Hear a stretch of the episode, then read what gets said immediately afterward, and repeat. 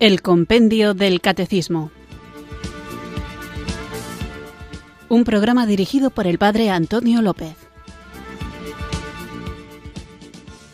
Muy buenas tardes, queridos oyentes de Radio María. Recibido un cariñoso saludo desde Irurzun, en Navarra, quienes sintonizáis una tarde más esta radio que cambia vidas, esta emisora de la Virgen, Radio María, para escuchar el programa El Compendio del Catecismo, nuestro espacio diario de formación católica en el que tratamos de conocer, vivir, compartir y defender la fe que profesamos.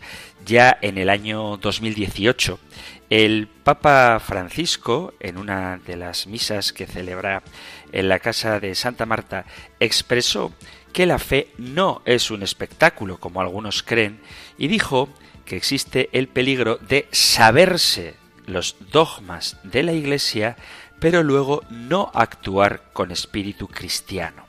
Decía el Papa, se puede recitar todo el clero, también todos los dogmas de la Iglesia, pero si no se hace con el espíritu cristiano, no sirve de nada. El Santo Padre trajo a colación este comentario mientras predicaba sobre las palabras de Jesús cuando nos invita a la oración, al ayuno y a la limosna. Decía el Papa, la Iglesia nos dice que nuestras obras deben convertirse y nos habla del ayuno, de la limosna, de la penitencia.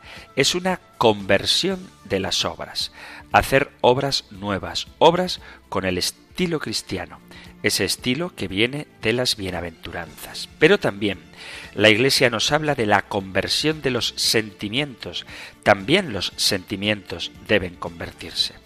Pensemos, decía el Papa, por ejemplo, en la palabra del buen samaritano.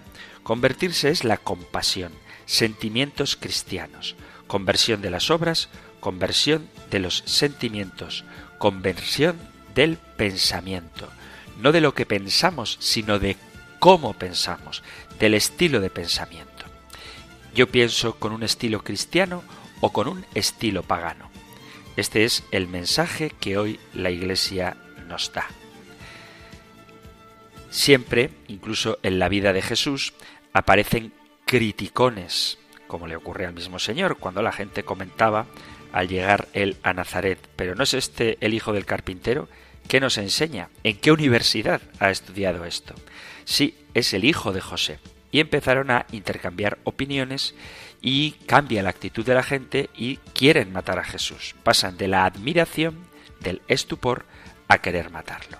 Y ellos querían un espectáculo, que haga milagros. Eso que dicen que ha hecho en Galilea, pues que lo haga aquí también, porque si no, no creeremos. Y entonces es cuando Jesús dice lo de que ningún profeta es bien recibido en su tierra. ¿Por qué os digo todo esto? Porque es normal que haya personas que discrepan de las cosas que la Iglesia enseña y con mucha más razón y con mucha más libertad se puede hacer. Hay personas que discrepan de lo que se dice en este programa del compendio del catecismo. La cuestión está en cómo respondemos. No me refiero solamente a qué respuesta teórica, especulativa se da, sino cuál es la actitud interior de quien da esa respuesta. No digo que hoy, que es un día que dedicaré a vuestra participación, vaya a leer de esas preguntas polémicas que muy de vez en cuando se hacen, pero quiero poner el punto de atención en cómo acogemos nosotros como cristianos las críticas que se hacen a la Iglesia, tanto en las cosas que son dogma, doctrina de la fe y que por lo tanto no se pueden cambiar, como el modo en que defendemos aquellas posturas que permiten distintas opiniones sin salirse de la ortodoxia. La respuesta tiene que ser siempre, ya que hemos hablado hace pocos días de la conciencia, en la objetividad de lo que nos ha sido revelado y en la rectitud de conciencia de lo que nosotros creemos, cuando sean cuestiones opinables, pero siempre con una actitud cristiana, con un sentimiento cristiano y con un modo de pensar cristiano. ¿Y eso qué significa? Que la norma suprema es siempre la caridad hacia nuestro interlocutor. Caridad que, por supuesto, no está reñida con la verdad, pero que procura no herir a quien está frente a nosotros. ¿Y cómo se hace para no herirle cuando se le dice la verdad? Haciéndolo con dulzura, haciéndolo con amabilidad, haciéndolo con fortaleza, pero la fortaleza que proviene de Dios, la fortaleza de quien sabe que la verdad no le pertenece, sino que tú perteneces a la verdad. Así que vamos a pedir al Señor, ahora cuando invoquemos al Espíritu Santo, que seamos capaces de, como dice San Pedro, tener disposición para dar razón de nuestra esperanza a todo aquel que nos la pide, pero siempre con amabilidad, porque a veces tenemos un tesoro no escondido en vasijas de barro, sino envuelto en una apariencia, no de debilidad, sino de antipatía, incluso a veces hasta de ira o de grosería, que desvirtúa mucho el tesoro tan hermoso que Cristo nos ha regalado para que lo compartamos.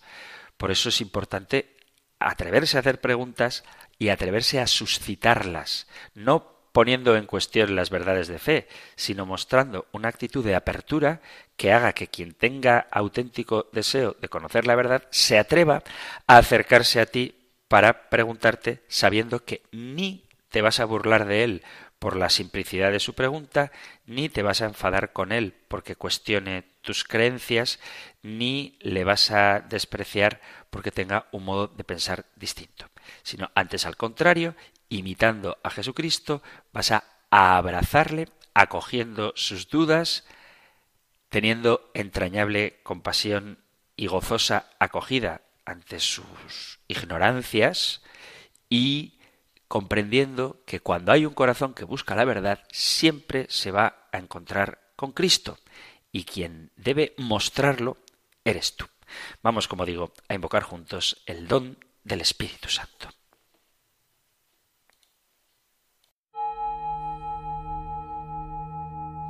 Ven Espíritu, ven Espíritu, ven Espíritu.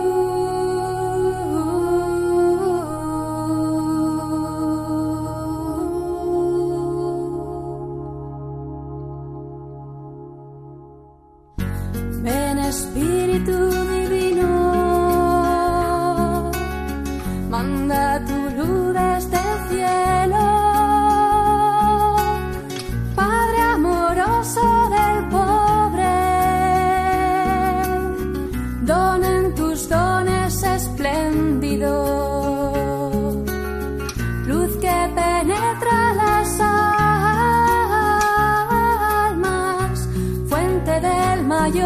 相随。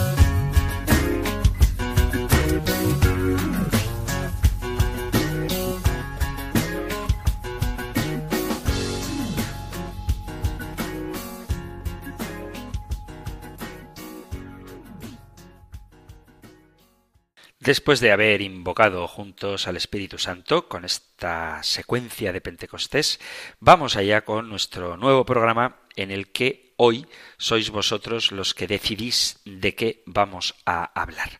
Así que, sin mucha más introducción, vamos con la primera pregunta que os comparto que ha llegado al correo electrónico compendio arroba radiomaria.es. Dice, buenas noches, padre. Me ha surgido la siguiente pregunta en cuanto a la permisión del mal por parte de Dios. La pregunta es, ¿dónde queda su responsabilidad como padre y hacedor de bondad? Una actitud mala está mal, la haga quien la haga, y la omisión de socorro es un acto malo. El hombre castiga, incluso con penas de prisión, aquellos que han permitido un acto malo, y eso no es lo peor. Además, han cometido un pecado grave de omisión que te puede valer la condena eterna. Y entonces Dios no omite actos de socorro hacia uno de sus hijos cuando permite que le pase algo malo. Si una persona es adulta, podríamos pensar que el uso de su libertad le ha acarreado ese acto malo para él. Pero ¿y cuando se trata que quien sufre es un niño sin uso de razón. ¿Dios no tiene responsabilidad que asumir en estos casos? Espero no violentarle con esta pregunta, pero necesito que alguien con más razón que yo me saque de estas dudas que me vienen solas a mi cabeza. Gracias por sus enseñanzas. Y luego dice, en el fondo, deseo oír que nuestro Padre es perfecto y nunca jamás se equivoca. Muchas gracias a ti por la pregunta. Por supuesto que no violenta ninguna pregunta. Quiero deciros, antes de responder a su pregunta, que algún día después de este mensaje, el mismo oyente envió otro que dice Buenas noches, padre.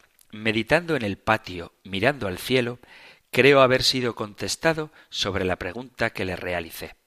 No hay omisión por parte de Dios, porque el objetivo de su permisividad es obtener un bien inimaginablemente para la mente humana mayor que el mal permitido, y a más INRI encima por amor, y no por odio, rencor o miedo, como nos pasa a nosotros. No sé si estaré en lo cierto, pero es lo que acabo de recibir en mi mente y en mi corazón. Bueno, pues muchas gracias por los dos mensajes, uno haciendo la pregunta, otro respondiéndola, y esa respuesta, que es correcta, es fruto, sin duda, de la oración, de la contemplación, del sosiego, de la serenidad, de la paz interior, de la capacidad de ponerse en escucha, que muchas veces nos proporciona más respuestas incluso que las que podemos dar desde el programa del compendio del catecismo. Sin embargo, aunque él ha respondido, quizá haya quien todavía no tenga claro el por qué Dios permite que sucedan cosas malas y os tengo que remitir a uno de los programas antiguos del compendio del catecismo en el que hablábamos precisamente de por qué Dios permite que exista el mal. No me voy a volver a entretener durante toda la hora en esa cuestión, pero vuelvo a decir algo que recordaba cuando respondía, y es que el enigma del mal o el problema del mal es una de las objeciones que más a menudo se ponen a la hora de argumentar en contra de la existencia de Dios. Por eso, desde el inicio del compendio del catecismo, en la primera parte, cuando hablamos de Dios Padre como creador, hay unos apartados que hablan de la providencia, la pregunta 55 y 56, la providencia divina, y la 57 y la 58 plantean el enigma del mal. La pregunta 57 dice, si Dios es todopoderoso y providente, ¿por qué entonces existe el mal? Al interrogante tan doloroso como misterioso sobre la existencia del mal solamente se puede dar respuesta desde el conjunto de la fe cristiana. Dios no es, en modo alguno, ni directa ni indirectamente la causa del mal. Él ilumina el misterio del mal en su Hijo Jesucristo, que ha muerto y ha resucitado para vencer el gran mal moral que es el pecado de los hombres y que es la raíz de los restantes males. Y la pregunta 58, ¿por qué Dios permite el mal? La fe nos da la certeza de que Dios no permitiría el mal si no hiciera salir el bien del mal mismo. Esto Dios lo ha realizado ya admirablemente con ocasión de la muerte y resurrección de Cristo. En efecto, del mayor mal moral, la muerte de su Hijo, Dios ha sacado el mayor de los bienes, la glorificación de Cristo y nuestra redención.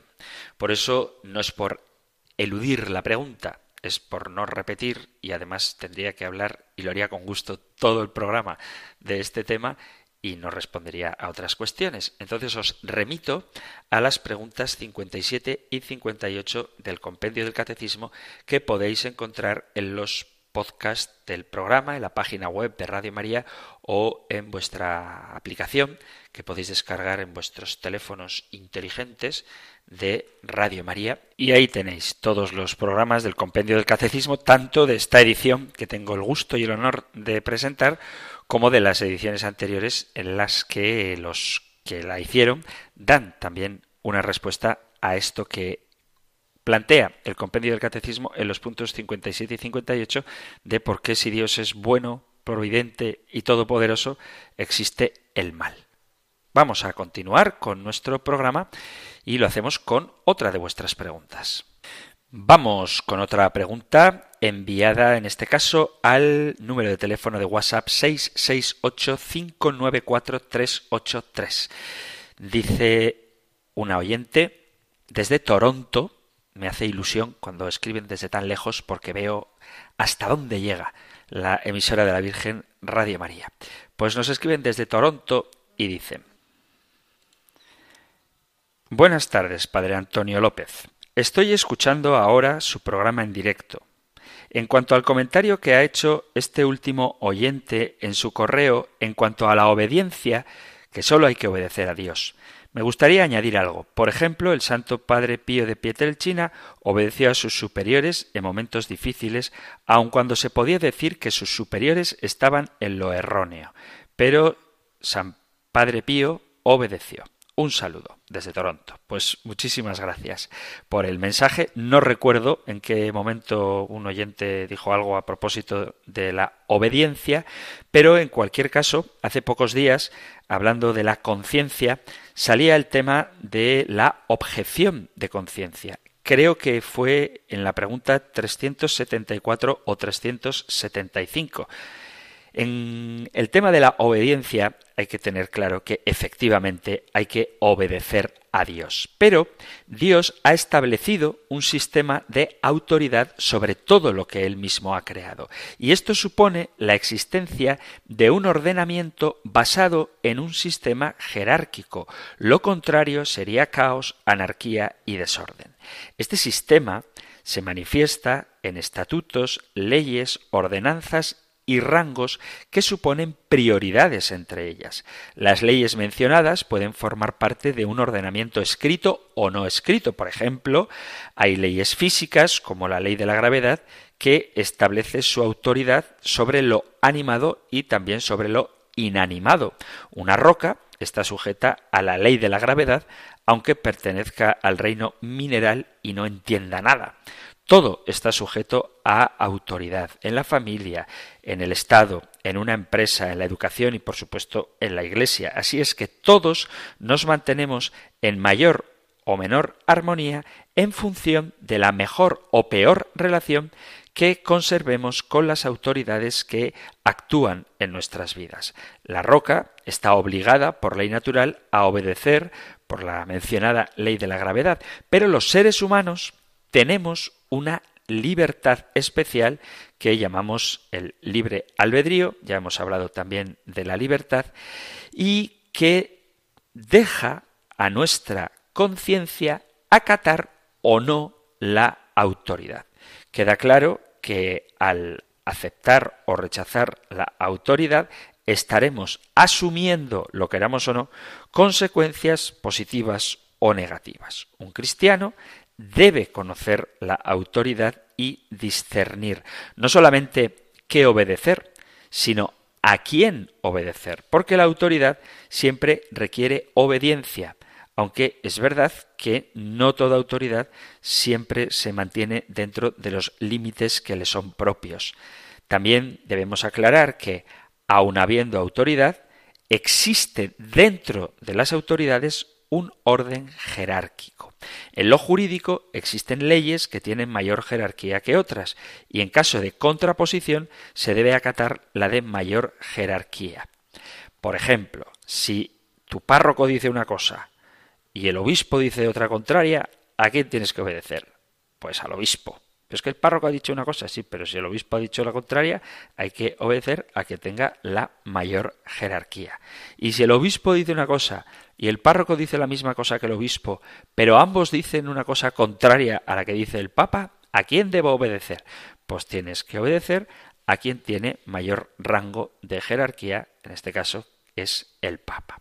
La palabra de Dios demanda obediencia a las autoridades porque han sido puestas por Dios, dice la primera carta del apóstol San Pedro en el capítulo 12, versículo 13.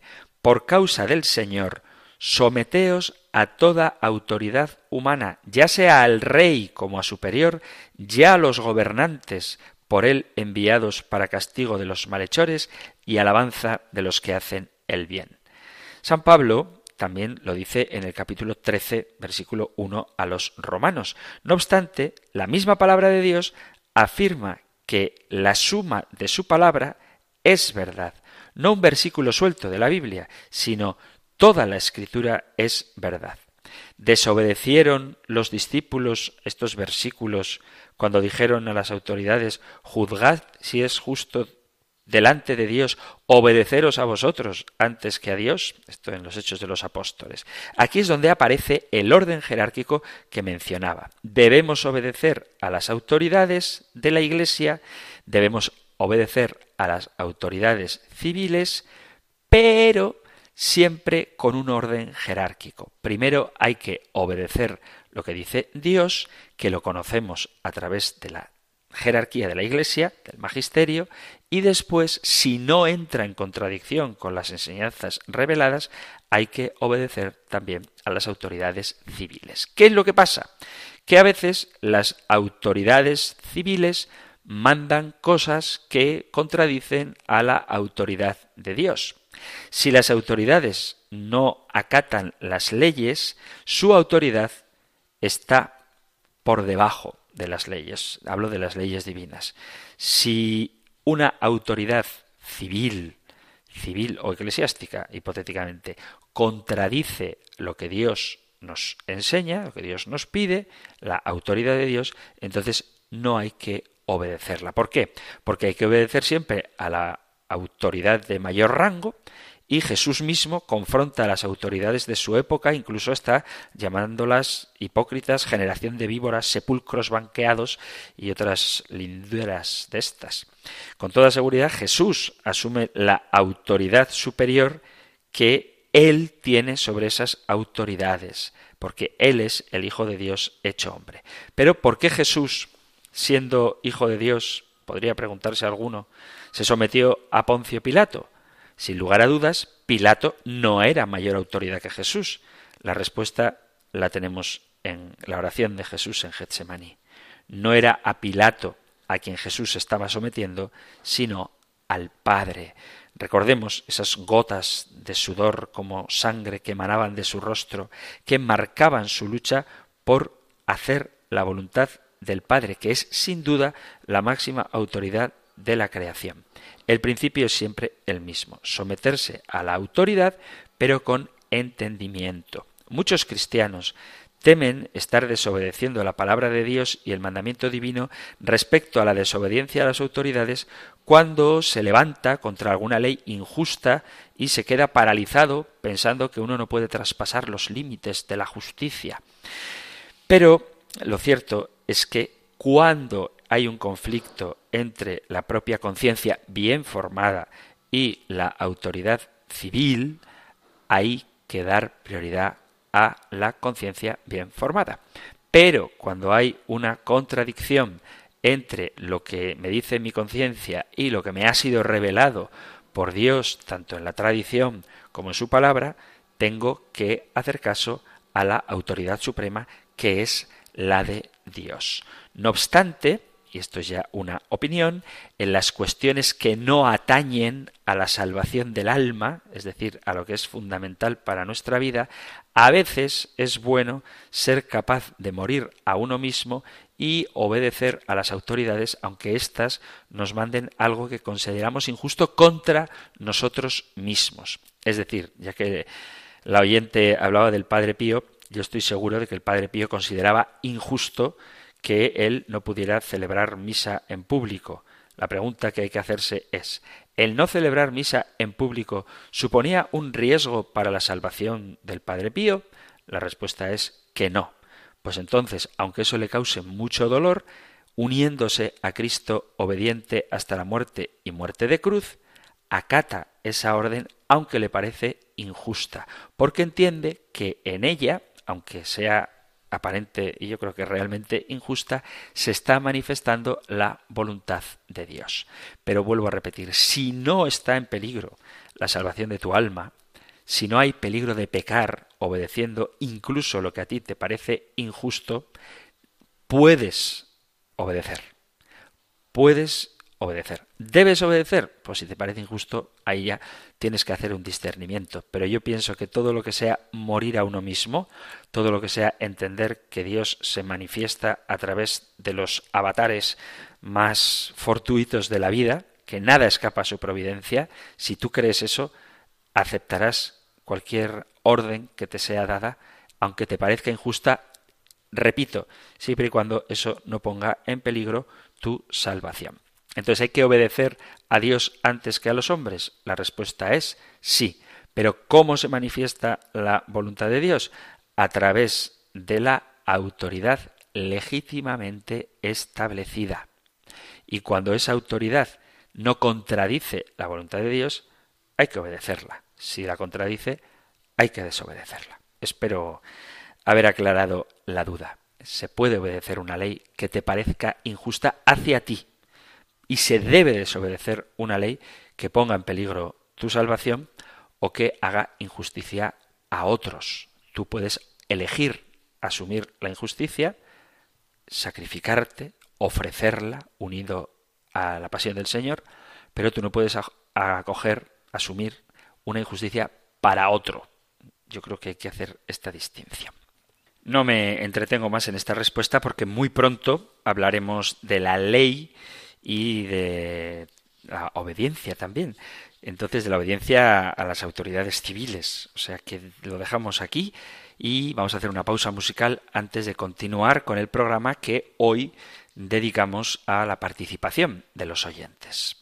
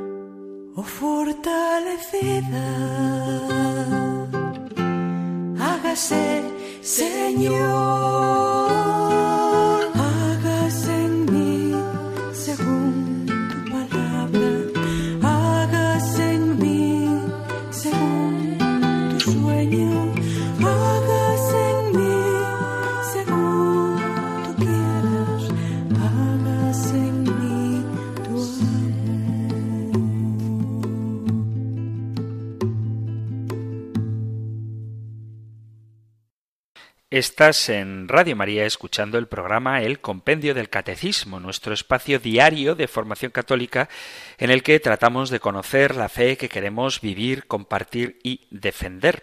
Y para conocer la fe usamos el libro El Compendio del Catecismo que hace de guion a nuestro programa porque nos marca las preguntas y nos da las respuestas y en desarrollarlas y profundizar en ellas pasamos una hora diaria para crecer en el conocimiento, la vivencia, la evangelización y también la apologética, la defensa de la fe. Y ocurre que a veces, a medida que vamos entrando en las preguntas y respuestas del compendio, surgen nuevas preguntas que vosotros podéis compartir enviándolas al correo electrónico compendio arroba o al número de WhatsApp 668 594 383 y procuramos aunque no lo hacemos todo lo rápido que a lo mejor os gustaría, procuramos desde Radio María dar respuesta a vuestra participación. Y hoy es el día en que, hoy, día de hoy en concreto, es el día que dedicamos a vuestras preguntas. Hay una pregunta enviada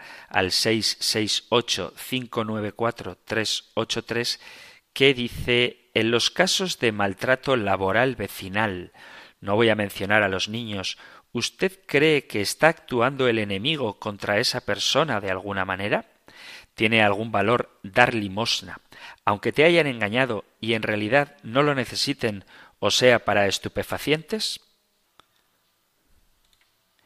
El perdonar a una persona que te ha difamado y aún perdonarle, ¿ve ese acto como un acto de debilidad o de locura?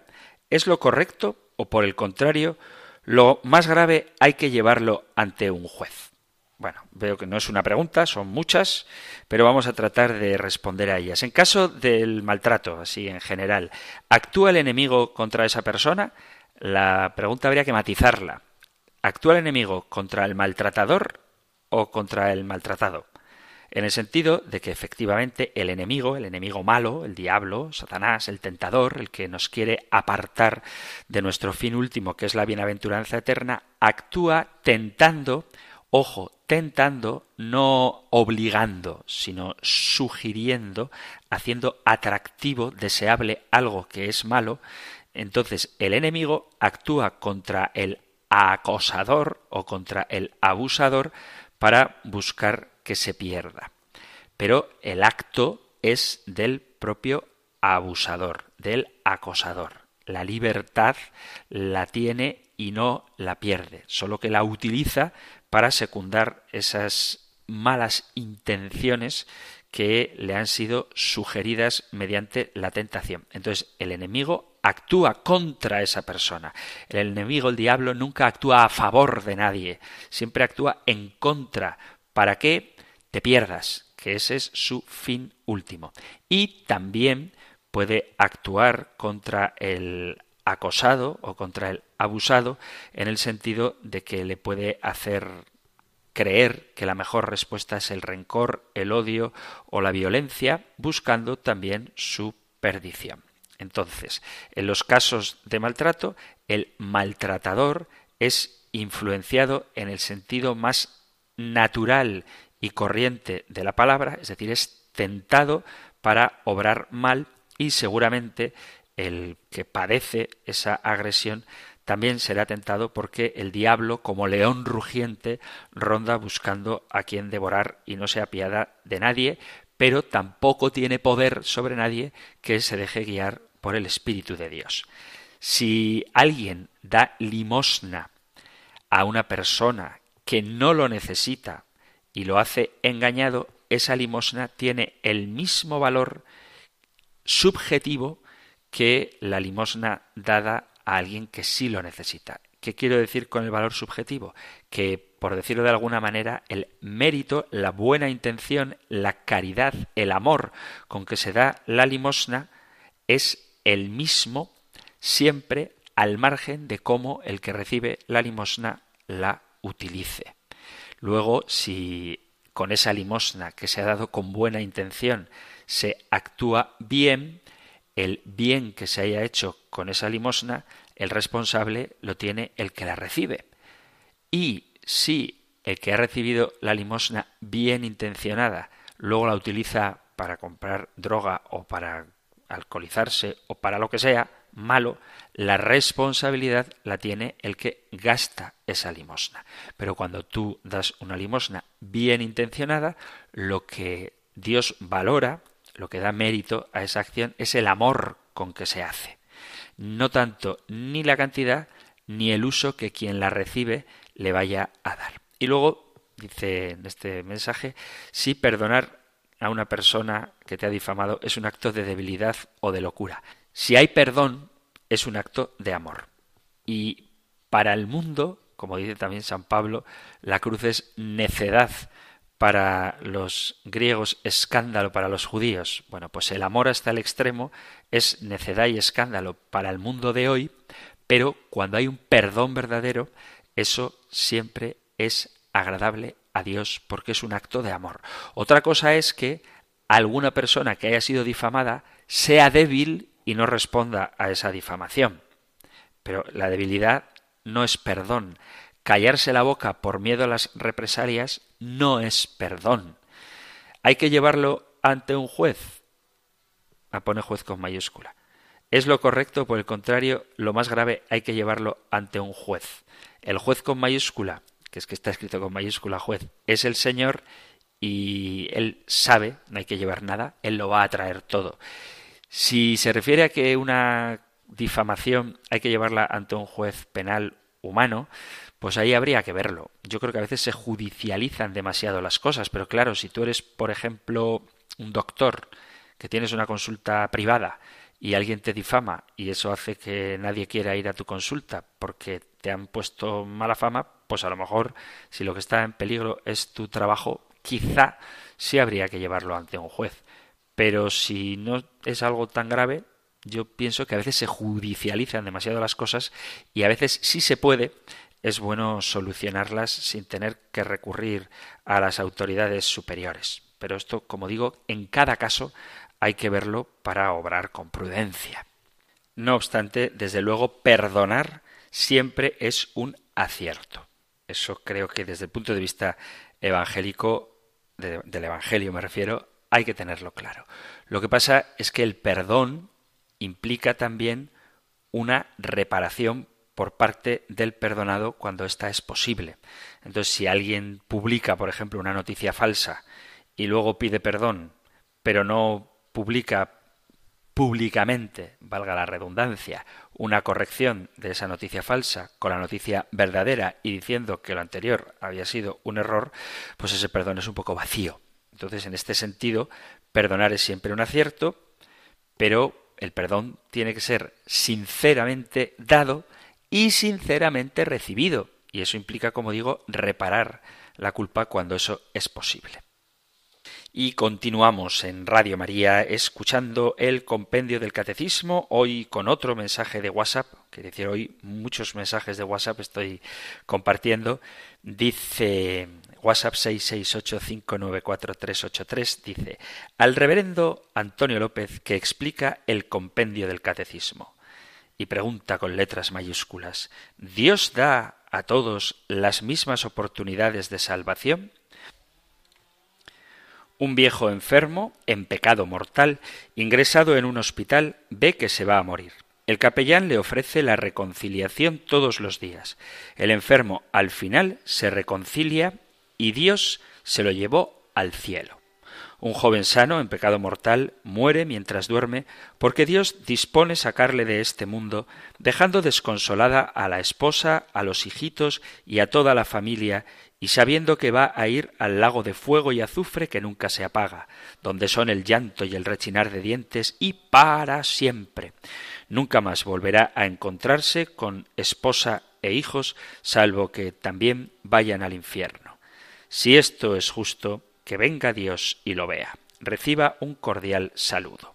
Pues un cordial saludo también para ti, querido amigo, querido oyente, y me gustaría que las personas que tienen una visión quizá un poquito escéptica con respecto al cielo o al infierno, si quieren mantener su escepticismo, es perfecto que lo hagan, pero que a la hora de argumentar, si es que es el caso del oyente, que intuyo que sí, pero no lo tengo claro, pero a la hora de argumentar no entremos en simplismos, ni tampoco utilicemos argumentos emocionales para tratar de dar una explicación doctrinal. ¿Por qué digo lo de los argumentos emocionales? Porque parece que el infierno es peor si hay una esposa y unos hijitos que te van a echar mucho de menos. Y eso no tiene nada que ver, lo mucho que te quiera la gente de este mundo, en principio, no tiene nada que ver con la situación de tu alma delante de Dios. Digo en principio porque si te quieren es que algo estás haciendo bien. Pero no significa que el infierno sea más injusto porque haya unos hijos y una familia que te van a echar de menos. En cualquier caso, respondiendo a la pregunta, ¿Dios da a todos las mismas oportunidades de salvación? La respuesta es que Dios da a todos todas las oportunidades de salvación. Lo digo porque para Dios no hay plantillas, no hay una especie de patrón que si lo cumples te salvas y que si no lo cumples no te salvas, sino que la historia de amor que tiene el Señor con cada uno de nosotros es única e irrepetible, diseñada desde toda la eternidad, porque sólo Dios puede y quiere amar así a cada una de las personas. Nosotros no sabemos cuál es la situación del alma de nadie. La Iglesia jamás ha afirmado de nadie que esté en el infierno, sí que ha afirmado quién está en el cielo, los santos canonizados. Y los santos están en el cielo. Los nombres sabemos los de los canonizados. Pero la Iglesia nunca ha afirmado, nunca ha afirmado mm, que ni Lutero, ni Hitler ni Judas estén en el infierno. Eso solamente Dios lo sabe.